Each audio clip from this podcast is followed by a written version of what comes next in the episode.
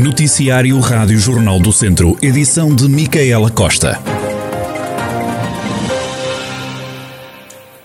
Começamos este jornal com o tempo e o tempo chuvoso que se faz sentir em Viseu, mas os aguaceiros vão abandonar o distrito, as temperaturas vão subir ligeiramente, um pouco todos os dias, como detalha a meteorologista Patrícia Gomes do Instituto Português do Mar e da Atmosfera. Ainda se prevê alguma precipitação. Precipitação é essa que será essencialmente durante a manhã e será do modo geral fraca. A partir daí já se espera uma diminuição de nebulosidade, portanto o céu em geral pouco nublado ou mesmo limpo para o resto da semana. Os valores da temperatura também vão subir gradualmente a partir de quarta-feira. Já se vão esperar umas temperaturas um pouco mais, vá, primaveris, por assim dizer. Para a cidade de Viseu estão previstos 16 graus e, por exemplo, para sexta-feira está previsto um valor de 25 graus de temperatura máxima. Portanto, será uma subida gradual, um pouquinho todos os dias. O vento durante a noite e ao final do dia irá soprar com um pouquinho mais de intensidade, mas nada de muito, muito elevado. O vento por vezes forte, mas nada de, de, de muito exagerado. Patrícia Gomes, do Instituto Português do Mar e da Atmosfera, e as previsões do estado do tempo para esta semana na região de Viseu. Foram suspensos os destacamentos avançados dos bombeiros voluntários de Viseu, no centro da cidade, e em Nogueira de Cota, situação confirmada por Rui Leitão, comandante dos bombeiros voluntários de Viseu. Em declarações à Rádio Jornal do Centro, o responsável diz que a qualquer altura os destacamentos podem voltar ao ativo. Os destacamentos foram suspensos agora no dia 30 de setembro, com, com, o fim da fase 4 do dispositivo. O destacamento da cidade poderá ser reativado a curto prazo, no período, já no período de inverno, ficando também durante todo o ano aberto com uma equipa de 5 elementos. Isso tudo está dependente de uma aprovação para uma segunda equipa de intervenção permanente. E o destacamento de Nogueira de Cota, existe um projeto com aquela freguesia, para já que não tem um prazo definido, mas poderá ser também, poderá conter lá algum meio de socorro durante este inverno, um meio de socorro pré-hospitalar, uma vez que aquele território se encontra muito distante da sede Conselho. Rui Leitão, o comandante dos bombeiros voluntários de Viseu. O candidato do Chega à Câmara de Viseu promete impugnar a decisão tomada pela distrital do partido de lhe retirar a confiança política, a decisão que foi confirmada por Pedro Calheiros em declarações à Rádio Jornal do Centro.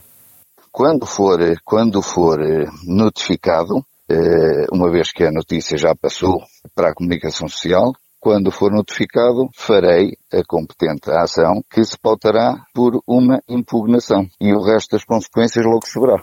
Pedro Calheiros lamenta que tivesse sabido da decisão do partido através da comunicação social. Muito estranho é que eu venha a ter conhecimento através da comunicação social antes de quem deveria ter-me passado essa informação oficialmente e, portanto, isso demonstrará também, se calhar, o que é que poderá estar por trás desta atitude. Não considero uma atitude correta, porque, de facto, as coisas têm que ser tratadas a um nível em que a ética deva estar acima de tudo. Não foi assim visto, não foi assim tratado e, portanto, aquilo que eu quero deixar é só isto. Quando para a comunicação social passa uma informação deste teor, antes de serem comunicadas este tipo de decisões a quem de direito, ou seja, aos, aos diretamente implicados, isto quererá, com certeza, dizer qualquer coisa. A verdade é que a Distrital do Chega retirou a confiança política ao candidato do Partido à Câmara de Viseu e a mais dois militantes João Tili, presidente Distrital do Partido Chega, justifica a retirada de confiança porque a Distrital entendeu que se estava a formar um partido dentro do Partido Chega. A decisão foi só agora conhecida por causa das eleições autárquicas. O Chega entendeu que poderia prejudicar o partido nas urnas. Já está disponível o serviço de transporte a pedido em seis conselhos da comunidade intermunicipal Viseu de Lanfões. São eles Aguiar da Beira, Nelas, Oliveira de Frades, Santa Combadão, Tondela e Vozela.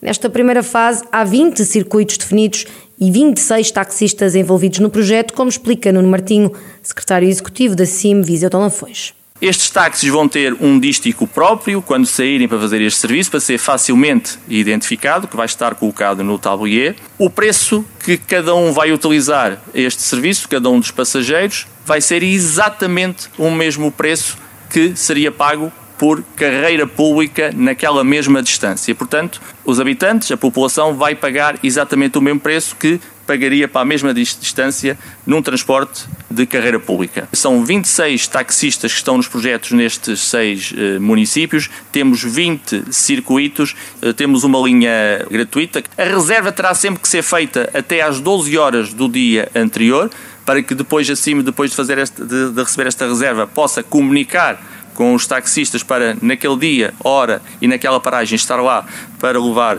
eh, a pessoa. No dia marcado, o passageiro irá dirigir-se ao ponto de paragem na hora combinada e aguarda pelo seu serviço de táxi. Na sessão que serviu para apresentar este novo projeto esteve Paulo Almeida, vice-presidente da CIM Viseu Dom Lafões, também presidente da Câmara de Oliveira de Frades, defende que alternativas como o transporte a pedido podem ajudar no objetivo de fixar pessoas no interior.